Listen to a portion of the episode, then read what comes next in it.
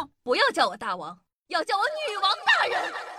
报告大王，报告大王，报报报报报告大王，报告大王，报告大王，报告报告报告报告报告大王。不要叫我大王，不要叫我大王，不要不要不要不要不要叫我大王，要叫我女王大人。报告大王。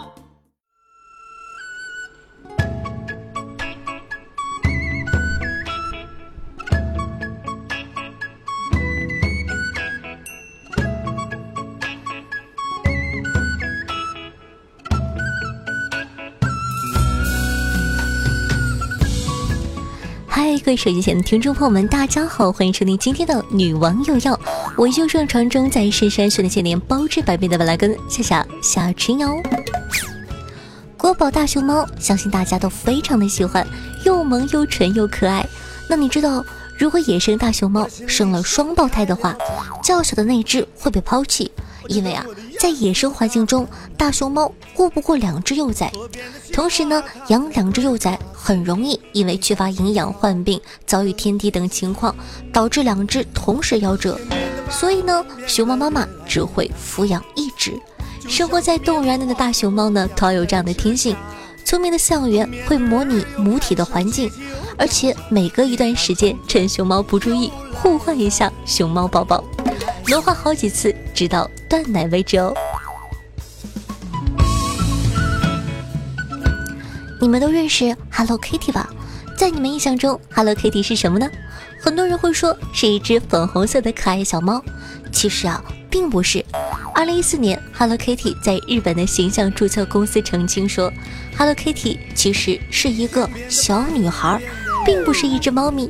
他们用的是拟人手法。讲道理，你什么人呢？哪个人长成那样？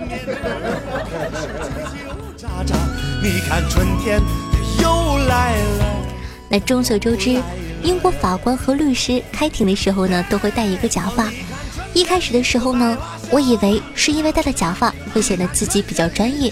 后来我发现啊，英国法官和律师戴假发的原因，可能是因为秃顶。十七世纪，司法人员呢，经常因为过度疲劳早早的脱发，为了美观呢，只能戴上假发来保持自己的威严。在当时也有一种说法，假发戴得越久，越老越糟，说明资历越深。一顶老假发相当于一个金字招牌，同时呢，一顶假发的造价也十分的高昂，有马毛或羊毛纯手工制造的假发，价格可达近两千镑。当然了，并不是所有的法官、律师都支持戴假发。假发戴的时间长了，会又闷又热，容易发臭。从二零零八年开始啊，英国政府就规定，除了审理刑事诉讼外，大多数法官和律师可以不再佩戴假发哦。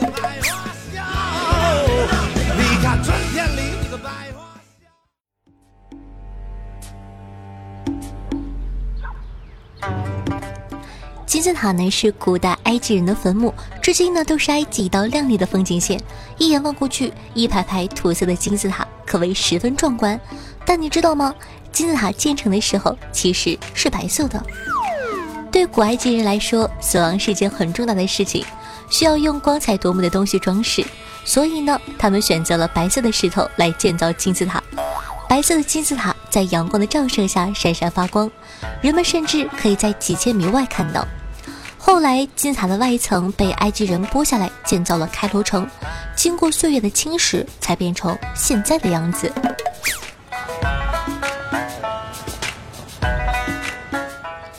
混血的标准呢，是按照人种，而不是国家和民族。人种呢，通常划分为四种：欧罗巴就是白皮，蒙古是黄皮，尼格罗是黑皮，澳大利亚呢是棕皮。东亚包括中国都是蒙古人种。所以呢，中日韩混血，准确来说，并不能算混血。你们以后也别死皮赖脸的说这个什么广东混东北呀，湖南混湖北呀，人家中韩日韩都不算混血，你算个啥？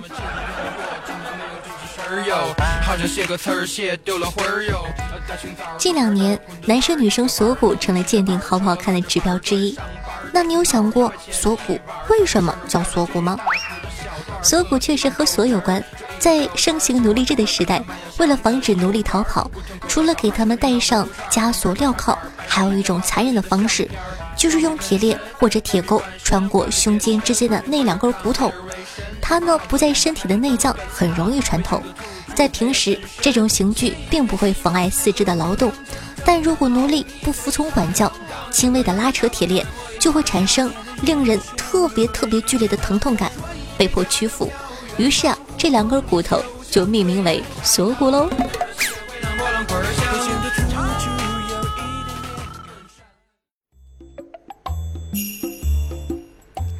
关于马云背后女人的趣知识：第一，淘宝呢不是马云取的，而是一个花名叫做阿珂的女员工取的。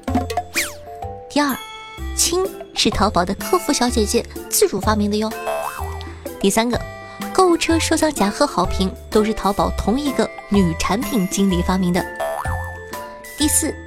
十五年前，支付宝的第一笔担保交易差点就黄了，是一个客服妹子以工资担保，对方才答应不退款，成交了全球第一笔支付宝交易。五，魔豆妈妈是阿里巴巴的一个帮助女性的公益项目，当年徒手接住从十楼坠下的两岁女孩的杭州妈妈吴菊萍也在这个项目里工作哦。六，这些我都不在乎。大家听我说，别下载这个软件，这个软件上面的东西都要钱，除了购物车，苦海无涯，回头是岸呐，朋友。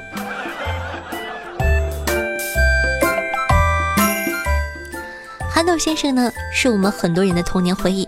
在剧里不靠台词，只靠肢体语言和表情就能把憨豆先生演绎。但是呢，饰演憨豆先生的演员罗温·阿特金森。他是一个拥有牛津大学电机工程系硕士学位的学霸，牛津大学的学霸，妈呀！咖啡在土耳其文化中非常重要。根据十五世纪的法律，如果土耳其的丈夫不能够让他们妻子尽情喝咖啡的话，妻子可以自由的申请离婚。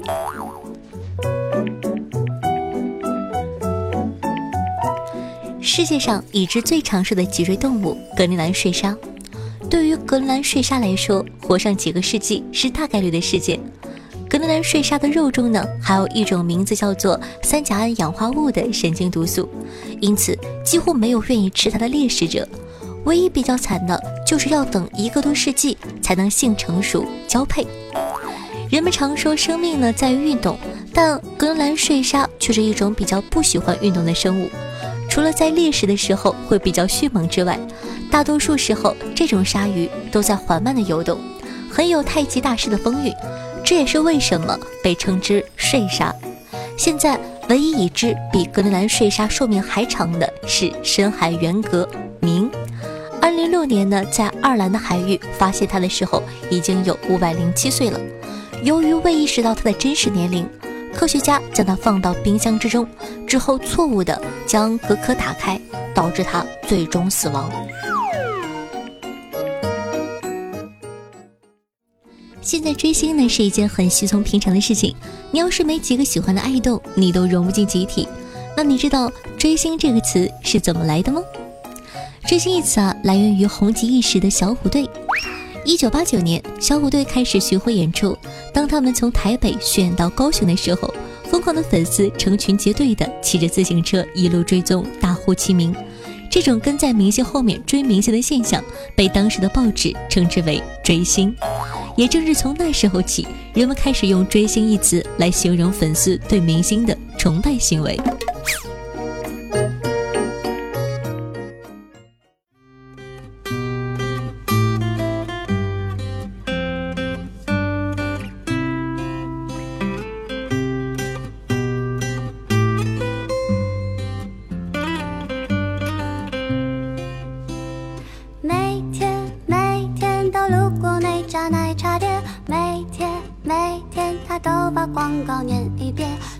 好听的音乐，开心的心情呢？这样的一首歌曲呢，来自纳豆的，名字叫做《第二杯半价》，作为本档的推荐曲目，分享给大家。发现没有，我最近格外喜欢这种甜甜的歌。喜欢我们节目宝宝还在等什么呢？赶快点击一下播放页面的订阅按钮，订阅本专辑吧。如果方便的话呢，也希望大家可以帮夏夏把节目放到你的朋友圈或者说微博里，让更多人认识我吧。我的新浪微博主播夏春瑶公众微信号夏春瑶抖音号幺七六零八八五八喜欢的同学可以关注一下。每天下午的一点半晚上的九点钟在喜马拉雅还有我的现场直播活动期待你的光临。好了以上呢就是本期节目的所有内容了咱们下期再见拜拜我多么想能和你一起分享这一杯快乐这样你